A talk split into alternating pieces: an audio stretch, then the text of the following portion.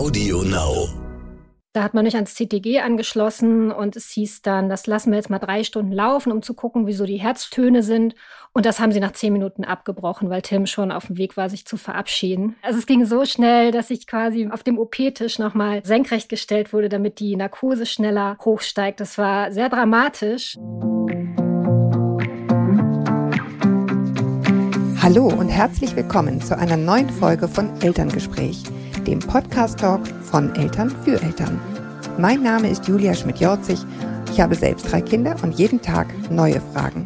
Heute an Iris Müdlach. Sie ist Mutter zweier Kinder, eines achtjährigen Mädchens und eines sechsjährigen Jungen, der seit der Geburt schwer mehrfach behindert, beziehungsweise sehr stark entwicklungsverzögert ist. Ich habe Iris Müdlach eingeladen, weil wir am Tag der Inklusion einfach mal zeigen wollen, mit was nicht nur die Kinder, sondern auch die Eltern so zu kämpfen haben, wenn eines ihrer Kinder schwerwiegende gesundheitliche Probleme hat. Kleiner Spoiler, fast schon schön wäre es, wenn es nur die gesundheitlichen Probleme wären.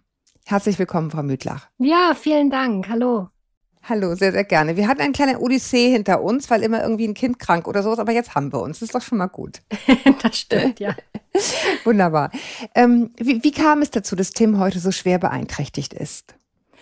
Ja, der ähm, hm, hat sich die Nabelschnur ähm, im Mutterleib um den Hals gewickelt. Wie sowas passiert, weiß man nicht. Nur, dass es, glaube ich, jede tausendste Schwangerschaft vorkommt. Und mhm. ähm, ich habe das nicht bemerkt. Ich bin in der 31. Schwangerschaftswoche äh, ganz normal zum Check-up gegangen beim Frauenarzt. Und da hieß es dann, dass er irgendwie schlecht versorgt ist und ich sollte das am, am besten am gleichen Tag noch nach prüfen lassen im Krankenhaus. Das habe ich natürlich sofort gemacht, weil ich auch sehr beunruhigt war und hm, da hat man mich ans CTG angeschlossen und es hieß dann, das lassen wir jetzt mal drei Stunden laufen, um zu gucken, wieso die Herztöne sind. Und das haben sie nach zehn Minuten abgebrochen, weil Tim schon auf dem Weg war, sich zu oh verabschieden. Oh. Ja, es ging dann echt schnell. Gott, also es ging so schnell, hm. dass ich quasi mit dem auf dem OP-Tisch nochmal also senkrecht gestellt wurde, damit die Narkose schneller hochsteigt. Das war sehr dramatisch. Oh. Und ähm, dann war da. Ähm, wir hatten uns aber schon vor zwei Wochen, also zwei Wochen dann davor auch einen Namen überlegt. Das war ganz schön eigentlich. Und dann kam zwei, wir sind dann auf der Kinderintensivstation gewesen mit ihm, weil er auch nur 1000 Gramm wog, ein bisschen über 1000 Gramm. Und dann zwei Wochen nach der Geburt hat man bei einem Ultraschall des Gehirns gesehen, dass sich Zysten gebildet hatten im, im Hirngewebe. Das passiert, wenn ähm, in einem Moment, wo sich diese Zellen ausbilden, nicht genug Sauerstoff zur Verfügung steht. Und dann, ja, funktioniert das Gehirn nicht wie bei gesunden Kindern, sondern es kommt zu Fehlschaltungen. Äh, man hat uns damals darauf vorbereitet. Es hieß dann, dass das alles bedeuten kann, letztendlich von der Leserechtschreibschwäche bis hin zu einer mehrfach Schwerstbehinderung und äh, starken Spastiken. Das war nicht leicht und wir, wir, mussten halt abwarten. Er hat dann mit einem Dreivierteljahr tatsächlich eine Epilepsie auch entwickelt, eine Säuglingsepilepsie. Und er hat eine Diagnose, das hat sich dann auch so mit einem Jahr ungefähr gezeigt, bekommen, die nennt sich Zerebralparese, CP. Das heißt einfach, dass Informationen, die sein Gehirn aussenden und die seine Motorik steuern sollen, ganz verruckelt ankommen. Also er kann nicht zuverlässig, wenn er seiner ha rechten Hand quasi befiehlt, nimm mal bitte die Tasse, dann ist es möglich, dass sie es macht, aber vielleicht auch nicht möglich, weil gerade eine Spastik drin ist oder so. Und dasselbe ist auch mit dem Gehen bei ihm so. Ähm, er hat total verstanden, wie das, wie Gehen funktioniert, nur der Körper setzt es mal um und mal nicht. Ist, glaube ich, ganz schön fies in Teilen. Genau, so ist unsere ähm, Geschichte. Oh, okay. Ich muss mir kurz mal erholen, weil allein diese Bilder dann noch mal schnell aufstehen auf diesem OP-Tisch, damit die schneller wirkt. Also das ist ja sowieso ein ähm, ja, ein Moment, den man gar nicht beschreiben kann. Alles in allem, auch wenn alles glatt läuft. Aber Sie waren alleine oder wie, wie muss ich mir das vorstellen? Weil das ist dann ja irre schnell gegangen. Ja, mein Mann ist noch mit, der hat mich ins Krankenhaus gebracht und dann musste aber so, unsere Tochter okay. irgendwann mhm. abgeholt werden. Also der Termin war, glaube ich, um 11 und um 13.30 Uhr war der, war der Kaiserschnitt, so ungefähr. Und er, also es gab, es gab einfach niemanden, der sonst unsere Tochter abgeholt hätte von den Tagesmüttern. Und deshalb war ich in dem Moment tatsächlich allein und das war auch extrem blöd. Ja. Aber es war halt nicht zu verhindern. Und es war auch so, dass ich dann direkt, ich habe ihn nicht gesehen. Er wurde dann sofort medizinisch versorgt. Ähm, und das ist mit der ähm, Nabelschnur so war, haben natürlich die Ärzte erst gesehen, die ihn rausgeholt haben und gesagt haben, das waren fast dreimal rum und er war total gestresst, aber er war zumindest nicht blau angelaufen. Und dann habe ich ihn erst am Abend sehen können. Dann mit meinem Mann zusammen. Oh Gott, oh Gott, okay.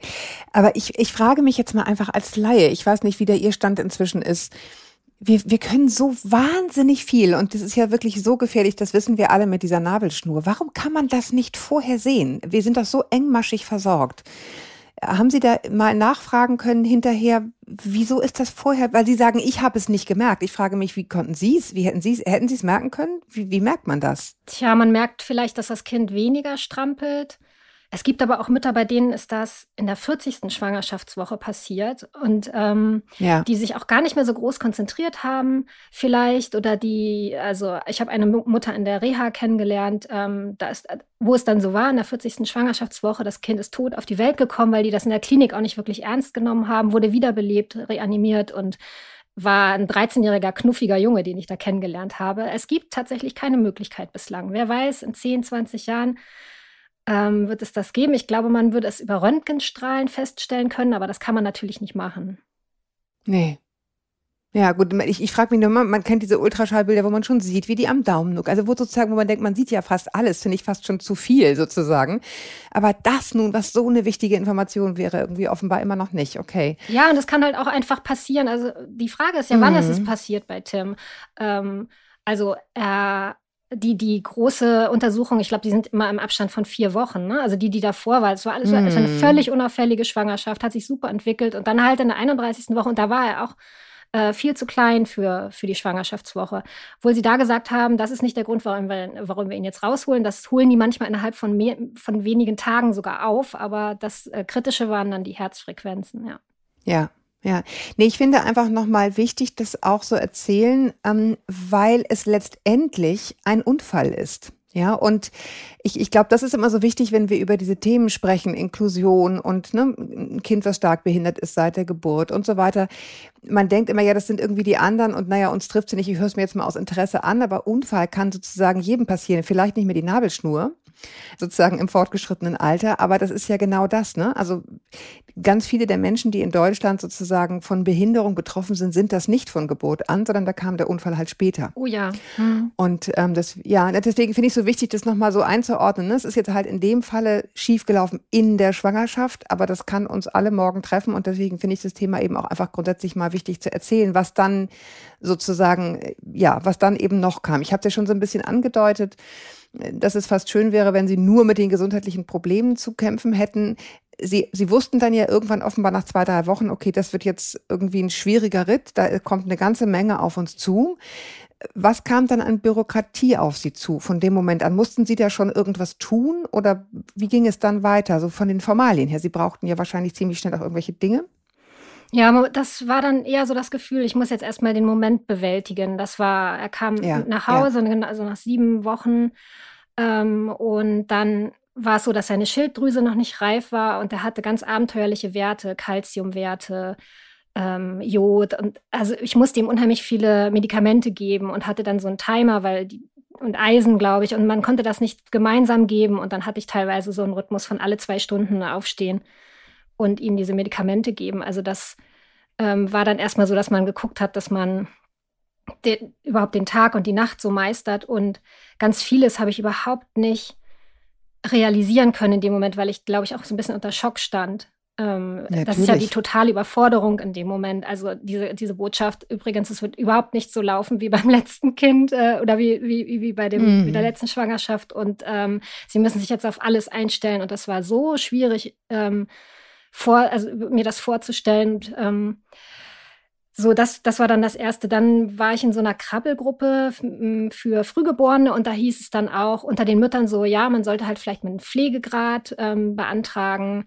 ähm, weil Tim halt auch nicht äh, trinken konnte aus meiner Brust, da hat die Muskulatur einfach gefehlt, er war zu schwach. Und hm. so hat man sich dann so ein bisschen hoch, also so entlang gehangelt an diesen, an diesen Tipps. Hm. Also es gibt niemanden, der einen in dem Moment zur Seite zieht und sagt, so, das musst du machen, das, das, das, melde dich hier bei der Stelle. Also es, es ist, und es ist bis heute so ein Zusammensammeln von Informationen, an die man teilweise zufällig ja, kommt okay. oder die man halt einholen, selber einholen muss. So, also auch diese Diagnose Zerebralparese haben wir irgendwo in so einem Untersuchungsbericht gefunden. Da hat niemand mit uns drüber geredet, was das bedeutet das war schon, also das, das kann so man sich doch gar nicht vorstellen. Das kann man sich doch gar nicht. Also ich meine, wenn wir jetzt hier auch darüber reden, ne, das, das, das möchte ich gerne, was, was Sie sich wünschen oder was Sie Leuten raten, die wann auch immer und wie auch immer in diese Situation geraten, dann höre ich jetzt raus. Also bitte irgendeine Form von Handreichung für was auch immer passieren kann, was jetzt zu tun ist. Also eine Art, ja, Bedienungsanleitung, was was zu tun ist, wen wann anrufen, wo was beantragen, oder? Ja, so ein Lotsen bräuchte man eigentlich an die Hand. Wir hatten noch eine ähm, Krankenschwester, die zusätzlich nach Hause kam, als Tim von der Intensivstation entlassen wurde. Aber da ging es dann darum, macht er komische Bewegungen oder Zuckungen. Und da war ich auch überfordert mit. Also ich habe mein Kind letztendlich immer so angeguckt, als wäre es nicht normal, anstatt mal so, also wie, wie man es normalerweise als Mutter macht, sich zu erfreuen. Und ich habe immer geguckt, macht er jetzt was Komisches?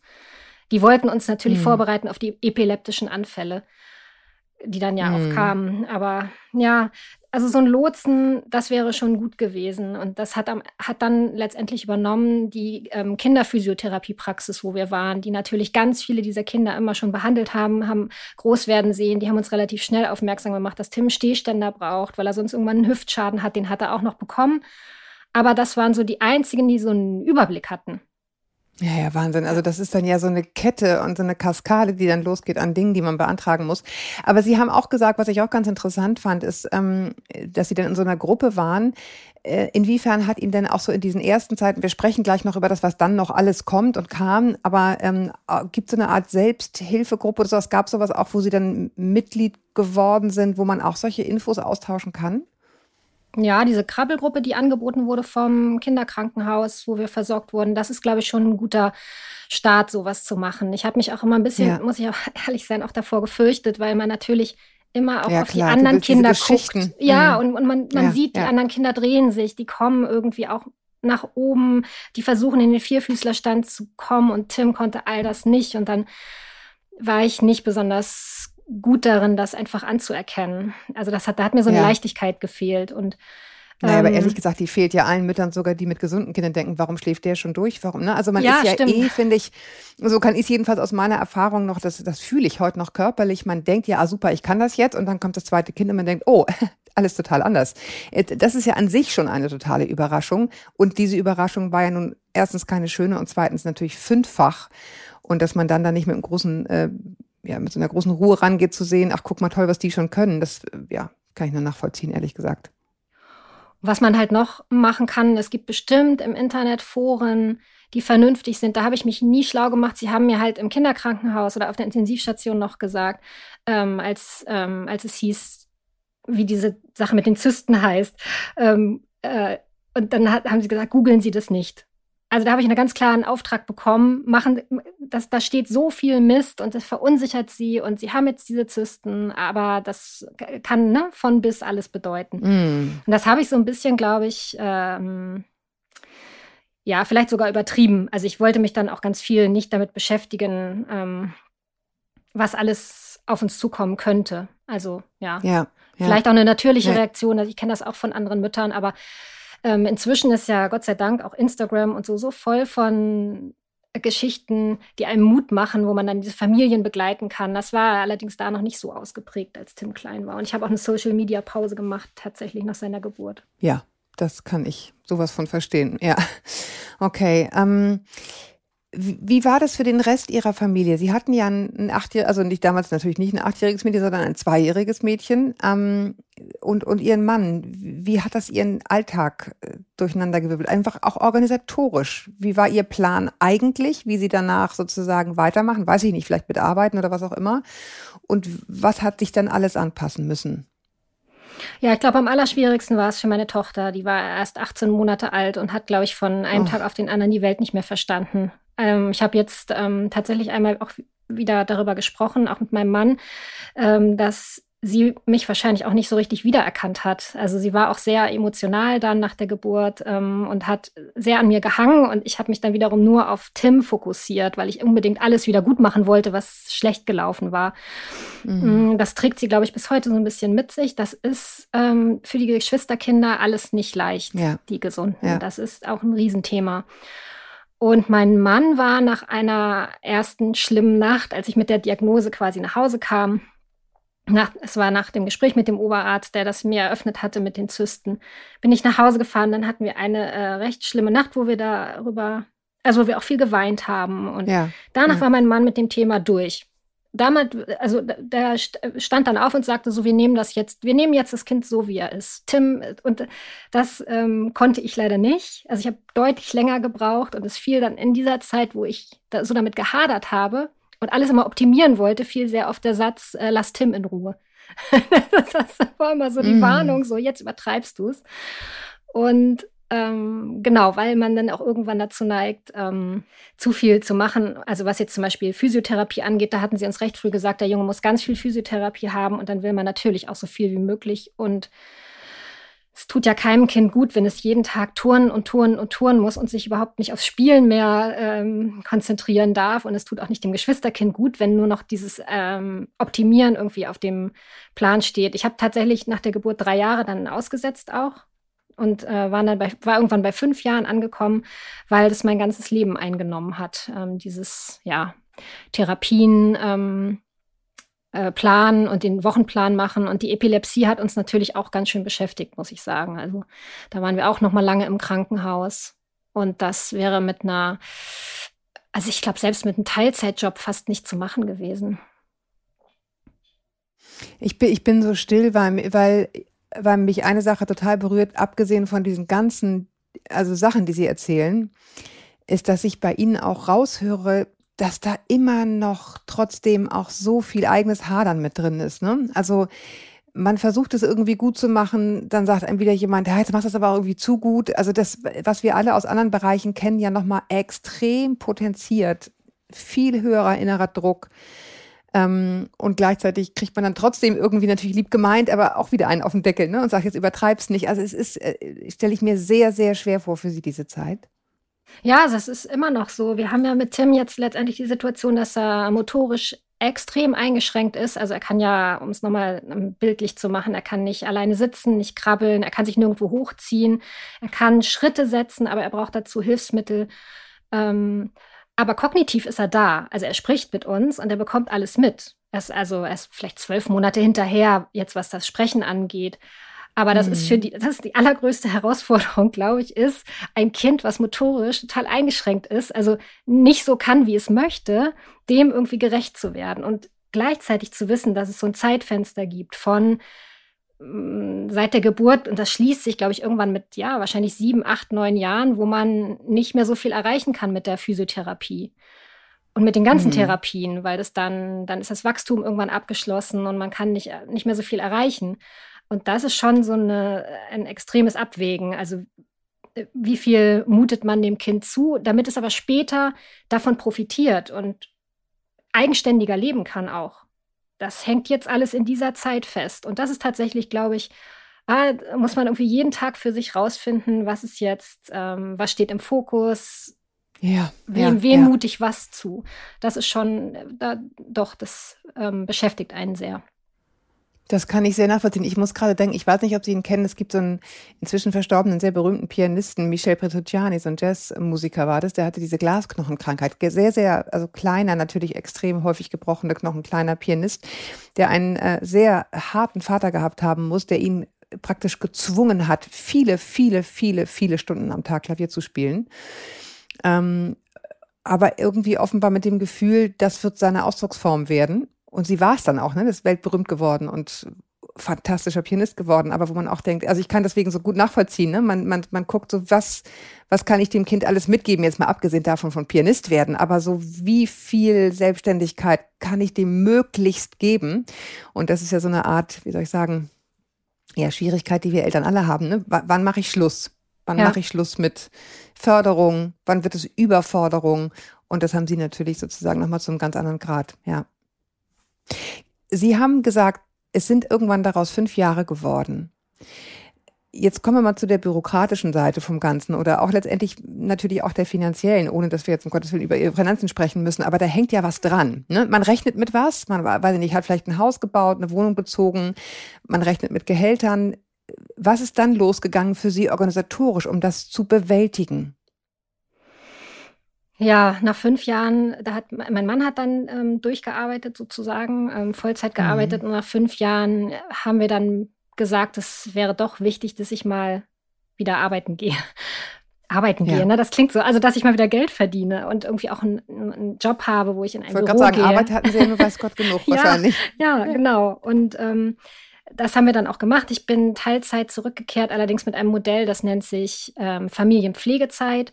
Das heißt, dass ich eigentlich Vollzeit zurückgekommen bin, aber nur drei Tage präsent sein musste und ähm, die anderen zwei Tage konnte ich halt pflegen. Und ja. ein Teil des Gehalts, der dadurch weggefallen ist, ähm, war dann ein Darlehen des Bundesfamilienministeriums. Das kann man zwei Jahre lang machen. Das war ein tolles Angebot, das habe ich dann auch gemacht. Und ich bin dann 2019 bin ich zurückgegangen, genau 2022 Nee, 21, genau, 21 bin ich dann in Vollzeit, ähm, habe ich dann wieder Vollzeit gearbeitet, also wirklich fünf Tage die Woche. Und da muss ich doch langsam anerkennen, dass das eigentlich fast nicht zu machen ist. Ähm, das ist halt ähm, tatsächlich so, dass man, ähm, ja, man hat halt den vollen, den vollen Arbeitstag und danach pflegt man noch. Und es ist teilweise so, dass wir vielleicht um 10 oder 11 dann mit der Hausarbeit fertig sind. Das ist halt sehr viel, was man noch zusätzlich machen muss.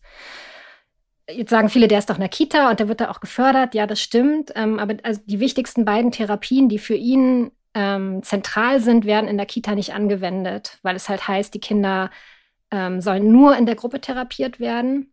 Also immer im Beisein anderer Kinder. Ähm, das ist so ein Teilhabegedanke, der vielleicht nicht so ideal ist für Kinder wie Tim. Und es sind viele Kinder, die das betrifft.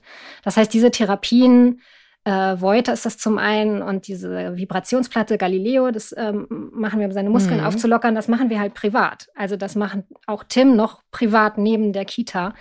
Ähm, und das macht man dann oft noch, wenn er aus der Kita nach Hause kommt. Und ja, es gibt halt sehr viel Bürokratie tatsächlich. Also wir, wir haben immer ähm, zehn Physiotherapieeinheiten bekommen wir auf ein Rezept und dann müssen wir uns ein neues besorgen. Das ist eine. oh, ja als wäre das Kind plötzlich geheilt. Also es ist wirklich das alleine, ne? Es, das macht einen fassungslos, habe ich schon ein paar Mal gehört, ja. Genau, und das ist, das ist vor Corona war das eine riesige Rennerei. Also man muss sagen, durch die Pandemie ist dann auf einmal vieles umgestellt worden, dass es telefonisch ging und dass die Rezepte einfach dann postalisch zur Praxis gingen. Das haben wir mhm. alles vorher äh, mit dem Auto gemacht. Also wir sind auch wirklich viele, viele Kilometer gefahren. Genau, und äh, man hat immer viel ähm, viel Kontakt mit der Krankenversicherung, weil bei weitem nicht alles äh, genehmigt wird und ähm, ja, bezahlt wird, was man dringend braucht. Wir haben jetzt nebenbei so ein paar Sachen gesagt, die ich aber nochmal erwähnenswert finde. Er ist in der Kita. Äh, und das scheint eine integrative Kita zu sein oder wie gestaltet sich sein Alltag dort? Ja, genau. Das ähm, ist eine Kita, die sogar eine Physiotherapeutin in der Gruppe hat, eine Ergotherapeutin fest angestellt. Das sind sehr mhm. viele Kinder mit Behinderung und Gesunde. Also es ist eine ganz, ganz coole Kita. Wir sind, wir haben Sechser im Lotto gewonnen. Das ist eine, eine also ja. viele äh, Menschen, die ganz genau wissen, was sie tun, aber sie dürfen halt diese, äh, diese Therapien nicht anbieten. Äh, was sie, ja. was sie teilweise selber nicht verstehen. Also es hätte sogar, diese Galileo-Geräte sind sehr teuer und es hätte sogar die Möglichkeit gegeben, dass eine Stiftung der Kita ein Gerät stiftet und schenkt und das mussten sie ablehnen, weil sie gesagt haben, das dürfen oh. wir hier leider nicht anwenden.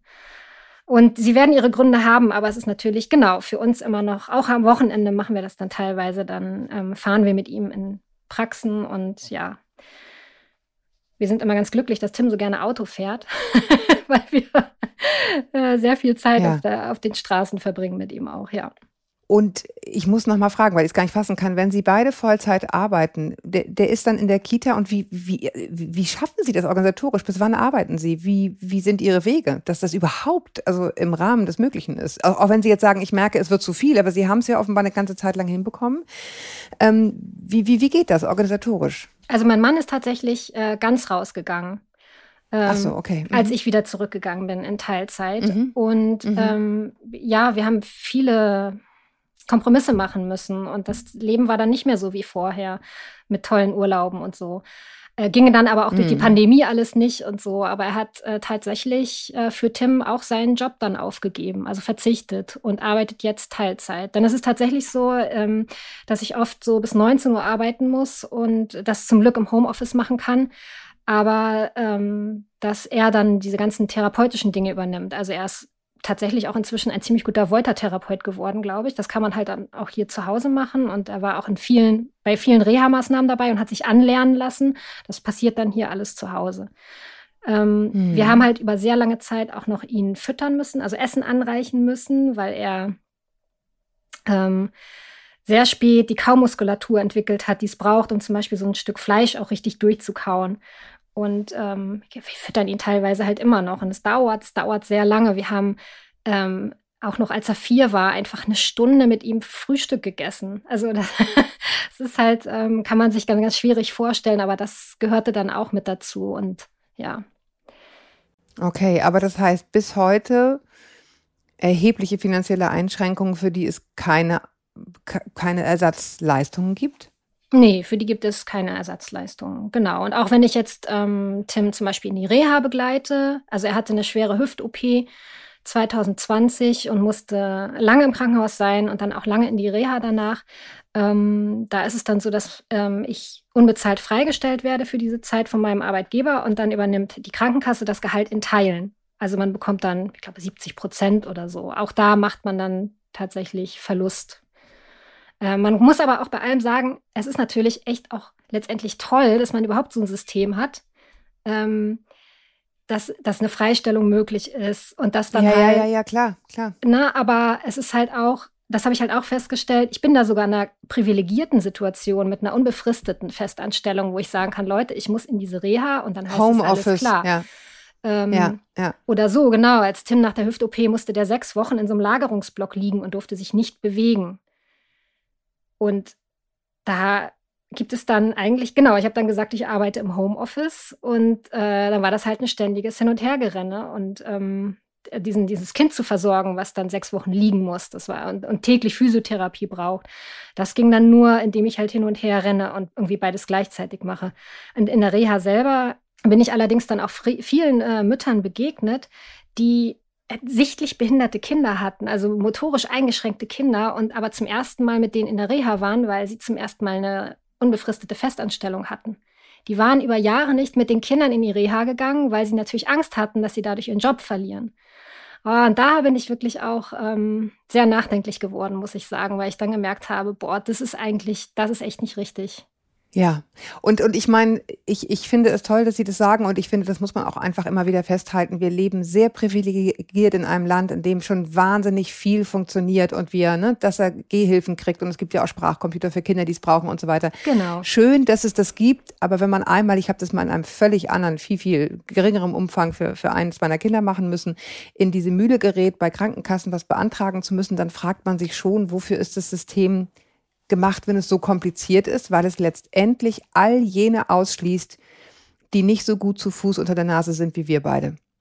Ne? Alles, alles, was irgendwie Beantragung, Anträge ausfüllen, es ist ein unfassbarer Hürdenlauf. Und in, ja, und dann denke ich mir immer, was ist, wenn ich jetzt noch nicht mal, wenn Deutsch mein, nicht meine Muttersprache ist? Auch das ist, glaube ich, dann eine Riesenhürde. Da gibt es ganz tolle Menschen, die einen unter, unterstützen, ähm, Vereine und Stiftungen. Aber ähm, manchmal frage ich das schon, ob da nicht auch einige Kinder auf der Strecke bleiben, weil die Eltern damit überfordert sind. Hundertprozentig. Also jeder, der das einmal durch hat, und Sie haben es ja im zehnfachen Maße durch, weiß ja, wie viel Arbeit das ist, ne? Dieses, diese, diese Hürden bei den Krankenkassen zu überwinden, die natürlich tendenziell nicht zahlen wollen. Ja, ja, das ist so, ja. Oder haben Sie eine andere Erfahrung gemacht, dass Sie da sehr kooperative Gegenüber hatten? Gibt's ja auch, also muss man auch mal erwähnen. Genau, in den ersten Jahren war es tatsächlich nicht so ein Thema, da wurde auch sehr viel bewilligt. Ähm, ich glaube, da waren die Dinge auch nicht so kostspielig. Ähm, und irgendwann fingen hm. sie an, mhm. teuer und kostspielig zu werden. Und ähm, da habe ich dann ein System kennengelernt, was mich auch echt irritiert hat. Ähm, das war, wenn er jetzt an einem Gerät ähm, trainiert hat, was von Physiotherapeuten und Orthopäden dringend empfohlen wird. Und das wurde dann verschrieben, auch verordnet von ihnen. Auch, also Geräte, die in Reha-Kliniken stehen und wo die Kinder täglich drauf trainieren, damit sie davon profitieren. Also die anerkannte Geräte. Anerkannte Geräte ähm, werden dann abgelehnt mit dem Hinweis, das können wir leider nicht übernehmen. Und dann fängt eine Spirale an. Ähm, wir hatten das auch mit einem Gerät. Da wurden dann Gutachten vom medizinischen Dienst erstellt von Menschen, also nicht mal Medizinern. Das war damals ein Orthopädietechniker, ähm, der, ein, der ein Gutachten erstellt hat und mein Sohn niemals gesehen hat. Und über, also begutachtet hat aufgrund von Videos, was er kann und was nicht. Und dieses Gutachten war voller Fehler. Aber die Krankenkasse hatte ja, ja. die Möglichkeit, es zu machen. Ähm, es gibt ja viele Stufen, bevor man dann auch ähm, Klage einreichen kann. Und dann verstreicht die Zeit und die Monate gehen ins Land. Und das fand ich, ähm, ja, also das, das ist nicht richtig. Also man kann immer, ich finde es schon richtig, auch, auch Krankenkassen müssen irgendwie haushalten und die können nicht bei allem immer alles genehmigen. Schon gar nicht, weil man ja teilweise auch sehr viel Vorschläge bekommt, was man alles machen kann. Nicht jeder Vorschlag ist wirklich sinnvoll für das Kind. Aber ich finde schon, dass es so eine, es sollte eine Pflicht geben, dass die Kinder noch einmal von einem Mediziner, von einem neutralen Mediziner angesehen werden, dass sie tatsächlich untersucht werden.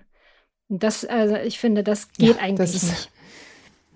Ja, aber ich kann Ihnen sagen, also meine Mutter ist letztes Jahr gestorben und war bettlägerig und lag im Sterben und trotzdem ist sie ist sozusagen verweigert worden, von Pflegestufe 2 auf 3 zu gehen und dann war sie tot und dann bekamen wir also ein Schreiben, unser herzliches Beileid, aber sie ist trotzdem nur Pflegestufe 2. Also das ist auch so ein Moment, wo man denkt, okay, das muss man sich einmal einrahmen. Also es gibt diese Momente, wo man wirklich auf diese Blätter guckt und denkt, das kann jetzt nicht wahr sein. Ja, ich frage mich dann immer, wie sich das ändern lässt. Also wie groß muss quasi äh, die Stimme all derer werden, die das erleben, damit sich etwas ändert. Denn man hört es ja wirklich sehr, sehr häufig auch. Und ähm, das ist ja auch, es ist ja trotzdem irgendwie politisch gewollt, dass es diesen medizinischen Dienst gibt. Sonst würde man ja sagen, ihr müsst es anders organisieren. Ja, aber ich finde, das ist der Punkt, ähm, deswegen habe ich das jetzt auch nochmal erzählt, ähm, an dem wir im Grunde ansetzen müssen. Ne? Es gibt viele Dinge, die Sie offenbar richtig toll machen. Natürlich ist es grundsätzlich ein tolles System. Es ist grundsätzlich ein Land, in dem man dankbar sein kann, wenn man hier krankenversichert ist. Aber wenn man wirklich viel mit Krankenkassen zu tun hat und diese Dinge genehmigen muss, kommt man schon ins Zweifeln, ob das System hat, dieses erstmal abblocken und dann nochmal einen Antrag und wieder abblocken und dann muss man irgendwie übers Gericht gehen und so. Also das ist schon was, was finde ich erwähnenswert ist an so einem Tag der Inklusion, weil sie Stimmt, das einfach ja. unheimlich mhm. viel Kraft kostet. Ne? Also wenn sie das, sie haben brauchen eh schon sehr viel Kraft nach einem. Ich bin ganz schweigsam, wenn ich ihnen hier zuhöre. Und der Rest der Kraft, wenn überhaupt oder wenn es mal so rum ist, geht sozusagen für den Kram drauf offensichtlich. Ne? Ja. Und man stößt dann halt auch auf Dinge, ähm, ich, das erzähle ich auch immer, um zu zeigen, ähm, äh, zu welcher Verunsicherung das auch führen kann.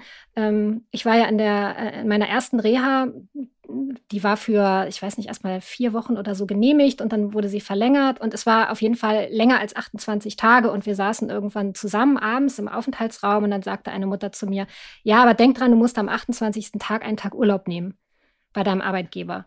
Und ich so, hä, was muss ich? Ich bin doch hier in der Reha und freigestellt. Und ja, dann hieß es, sonst fällst du aus der Krankenversicherung.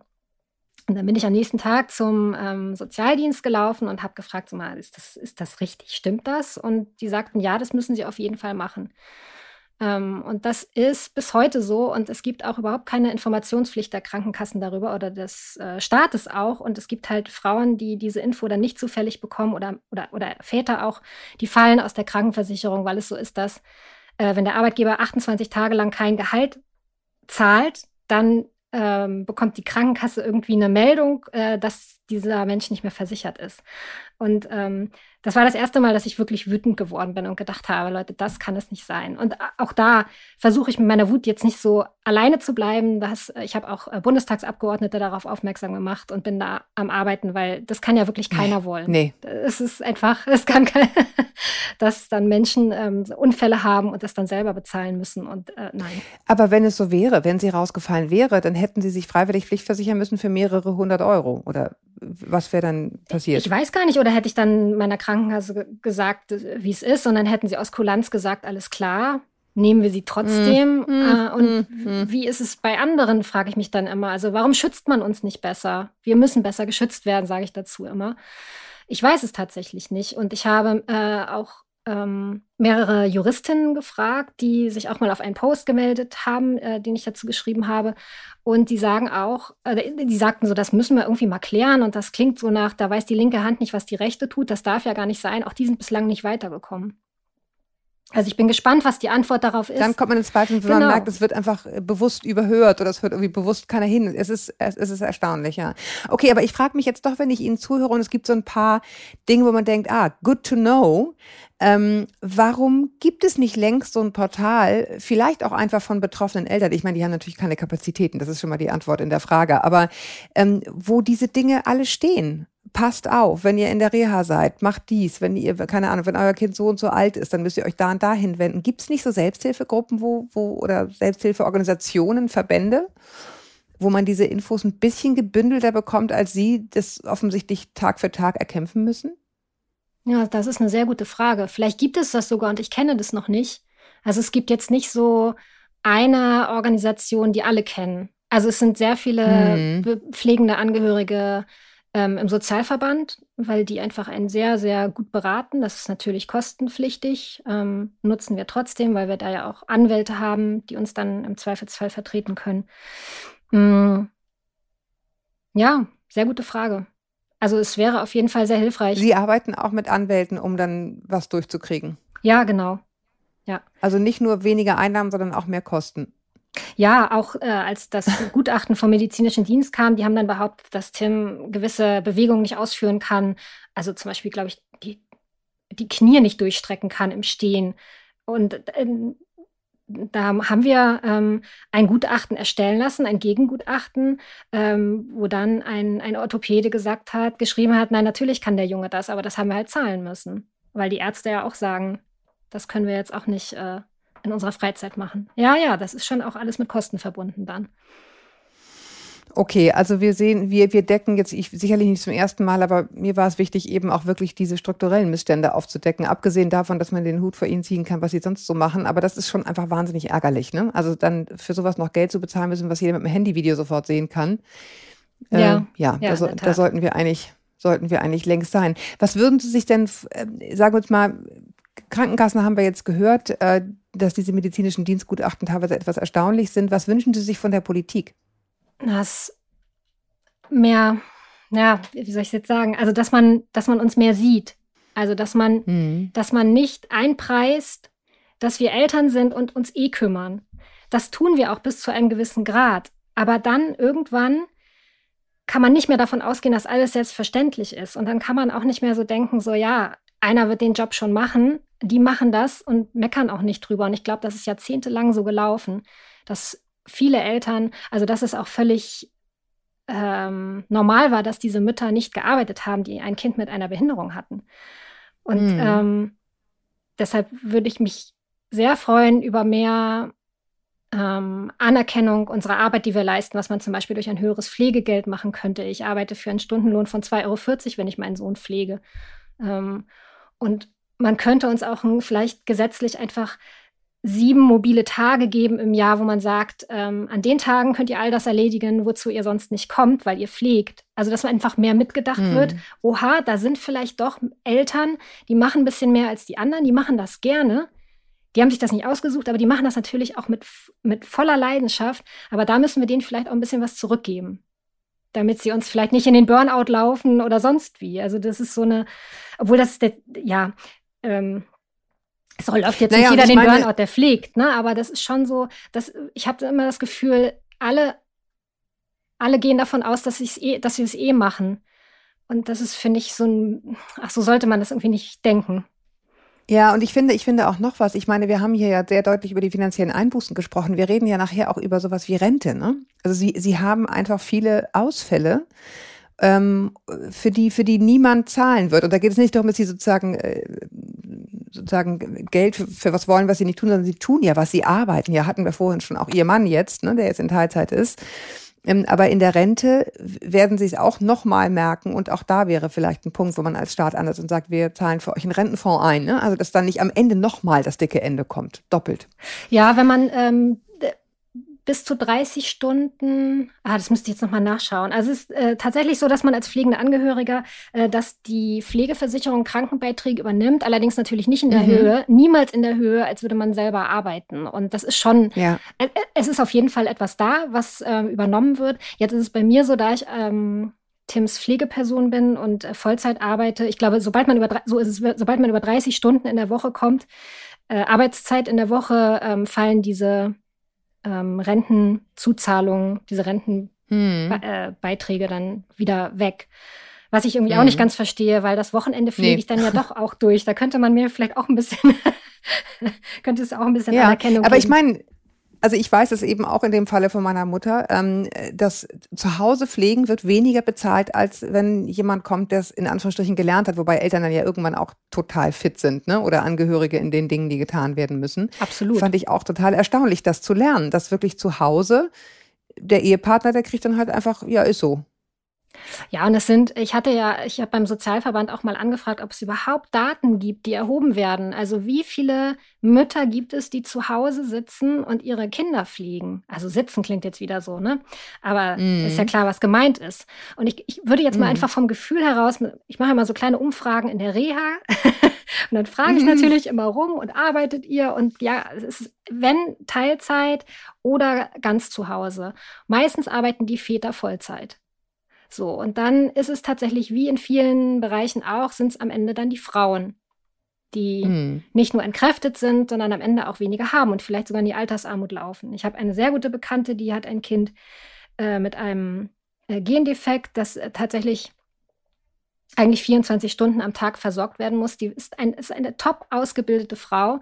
Und ich möchte gar nicht wissen, wie viele top ausgebildete Frauen da aus dem Arbeitsleben ausscheiden. Und da nochmal zu dem Thema auch, äh, was wünsche ich mir von der Politik, auch, dass da äh, ein größeres Bewusstsein dafür ist, wie viel da brach liegt und dass man vielleicht diesen Frauen irgendwie auch was anbieten müsste. Naja, weil es einfach auch Selbsthilfe, also Hilfe zur Selbsthilfe ist. Ne? Es geht ja nicht darum, Almosen entgegenzunehmen, sondern im Gegenteil, die Möglichkeit zu bekommen, für sich selbst zu sorgen, auch finanziell. Genau. Wenn es einfach für die Jahre ist, dass man sagt, spart euch in der Zeit etwas an, also da wird es doch bestimmt Modelle geben wenn man, ja. wenn, man, wenn man es denn wollte. Und ich glaube auch, dass einfach da ganz viel Unwissenheit herrscht auf politischer Seite. Also die Bundestagsabgeordneten, mit denen ich gesprochen habe, für die war das alles neu. Nicht zu fassen. Das gibt es ja nicht erst seit gestern, diese Phänomene. Aber gut. Gut, dass Sie mit denen sprechen. Und ja, ich, ich, ich hoffe, es hilft auch ein bisschen, was wir hier machen, dass man mal so ein Gefühl dafür kriegt, was, ja, was bei Ihnen eigentlich los ist und was, was Sie brauchen. Gibt es Menschen, wo Sie sagen, äh, war wahnsinnig viel Scheiße und Ärger, so, aber es gab auch ein paar, die haben es echt zum Besseren gewendet? Ja, wir hatten das große Glück, dass wir äh, irgendwann in eine Kinderphysiotherapiepraxis gewechselt sind. Ähm, das hatte ich vorhin schon mal erwähnt, wo sehr viele ja. Experten, Expertinnen arbeiten, die aber eben ja so ein kleines Coaching mit uns gemacht haben, die das Hilfsmittelmanagement übernommen haben, damit das eine auch mit dem anderen harmoniert, damit es passt. Tim braucht ja nicht nur Hilfsmittel, sondern auch Orthesen für seine Unterschenkel und viele andere. Also ne, braucht so eine kleine Mm, so, einen, so einen engen Anzug für seinen Oberkörper, der sehr schlaff ist. Und das muss alles miteinander harmonieren. Das heißt, da muss einer irgendwie so einen Masterplan haben. Und da gibt es eine Frau, die hatte mm. diesen Masterplan für Tim. Und das war, dieser Frau haben wir sehr viel zu verdanken, weil die zum Beispiel auch ja. gesehen hat, äh, dass Tim unbedingt einen Stehständer braucht, was uns niemand gesagt hat.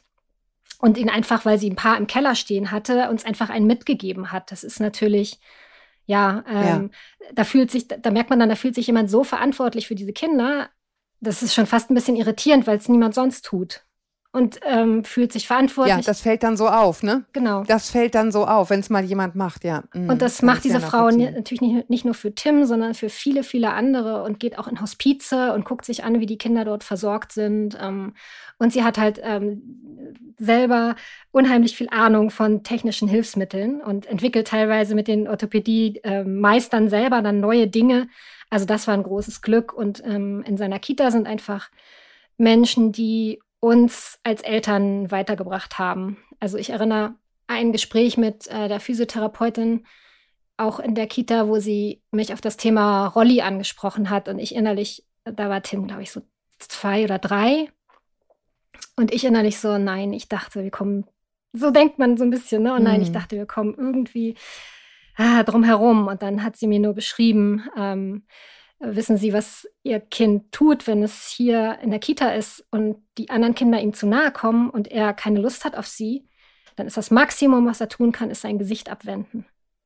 Und das hat mir so viel gezeigt in dem Moment. Das hat habe das mit nach Hause genommen. Ich fand das ganz schlimm, dass ich bislang immer nur von mir selber ausgegangen bin. Wie fühle ich mich denn mit einem Rollstuhl? Und dann hatte ich halt diesen Perspektivwechsel. Wann immer Menschen diesen Perspektivwechsel bei mir hinbekommen, bin ich ihnen unglaublich dankbar. Es haben bisher sehr viele Therapeuten erreicht.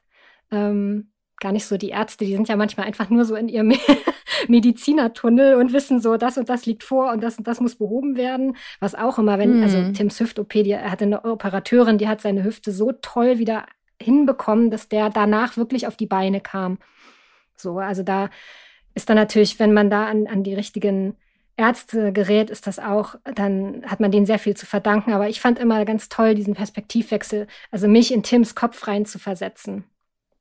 Das habe ich immer bewundert. Ja. Ja, wobei also wenn wir jetzt schon bei der kleinen Wünscheliste für die Politik sind, ähm, dann finde ich auch einen großen Punkt, ne, diese Care-Berufe, also die medizinischen Care-Berufe, ne, wo sie, wo so viele engagierte Personen arbeiten, ne, also Physiotherapeutinnen, Logopädinnen, Ergotherapeutinnen. Ja, das ist krass. Und, also und, und, krass, und ähm, alle unterbezahlt. Tatsächlich auch. Und das äh, weiß ich auch aus dem Bekanntenkreis. Letztendlich, wenn es dann weitergeht in der Behindertenbetreuung, Erwachsenenbehindertenbetreuung und Wohngruppen, wie Menschen da bezahlt werden. Und die machen Nachtschichten und bekommen dafür sogar weniger Geld, weil es ja nur eine Bereitschaft ist. Ähm, da, da werde ich dann auch, ja, dann, dann versteht man sehr viel, ähm, was, warum es in diesem Land einfach in vielen Dingen da nicht so gut läuft beim Thema Inklusion. Mm. Ja. Naja, man muss es knallhart sagen, also die, diese Leute verdienen ja so wenig, dass alleine, also eine alleinerziehende Mutter als Krankengymnastin oder Logopädin, es, es geht praktisch gar nicht. Nein, also da kann man zu zwei, aber man kann davon eigentlich nicht leben. Das muss man so hart sagen. Ne? So, so, so ja, den Job Geld muss man sich das. leisten können. Den genau. Job muss man sich leisten können und, der, und, und, und diese Menschen halten die Republik am Laufen. Also das finde ich auch nochmal wirklich wichtig zu sagen an dieser Stelle. Ne? Auch nochmal von der persönlichen Perspektive als Familie. Deswegen habe ich Sie gefragt, wer hat es denn zum Guten gewendet? Es sind genau diese Leute und sie sind einfach unterbezahlt. Und wenn wir schon davon reden, was wir uns wünschen, das muss anders werden. Ja, das ist ein ganz, ganz wichtiger Punkt. Das, ja. ähm, weil diese Menschen sind so engagiert. Ja, das sind so tolle ähm, Leute. Mhm. Ja. Ähm, die mich auch ganz oft auffangen, muss man auch mal sagen. Also wie oft mich diese Th Therapeuten auffangen, wenn ich nicht mehr kann oder wenn ich einfach überfordert bin. Auch das leisten die ja noch nebenbei. Die kümmern sich nicht nur um die Kinder, sondern teilweise auch um die Eltern. Ja. Oh Mann, ich, also ich, ich danke Ihnen wirklich sehr, dass Sie uns Ihre Geschichte erzählt haben. Ähm, wir sind jetzt ja gar nicht in die Details gegangen, was das alles heute mit ihrer Familie macht. Mir war einfach wichtig, diesen Fokus auch so ein bisschen auf das Strukturelle zu, zu, zu legen äh, und zu gucken, wo, welche Schwierigkeiten haben sie neben all dem, was sie so angerissen haben, äh, auch noch. Ähm, aber ich, äh, hören Sie wahrscheinlich häufig, ich sage es trotzdem nochmal, ich, ich finde es irre, was sie da leisten und bin froh, dass wir Zeit hatten, das einmal so in Ruhe zumindest zu streifen. Einen Hauch von Idee zu kriegen, was sie da am Tag leisten müssen als Familie. Allesamt. Vielen Dank. Aber es ist wundervoll, es sichtbar machen zu können. Und ich stelle auch in letzter Zeit fest, dass es sehr auf sehr viel Interesse stößt von allen, allen möglichen Menschen mit oder ohne Kindern. Da ist im Moment, glaube ich, so eine, ja, findet etwas statt, ähm, eine, eine Bewusstwerdung. Insofern vielen Dank, dass ich das ja. hier erzählen durfte. Sehr, sehr gerne. Und ähm, Ihren, äh, Sie haben es ein paar Mal angesprochen, Ihren Instagram-Account werden wir natürlich verlinken in den Show Notes. Also wer da teilhaben möchte an dem, an Ihrem Leben, der kann das oder an dem, was an ihren Erkenntnissen, der kann das dann da sehr gerne tun. Ich danke Ihnen, dass Sie hier waren. Ich danke euch da draußen fürs Zuhören dass ihr ja ein bisschen mit auf die Reise gegangen seid.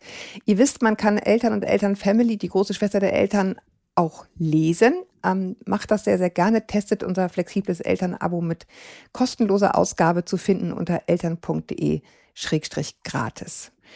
Bis wir uns wieder hören, haltet den Kopf über Wasser Ahoi aus Hamburg. Und tschüss, Frau Mücklach. Alles Gute Ihnen und Ihrer Familie. Vielen Dank. Tschüss. Tschüss.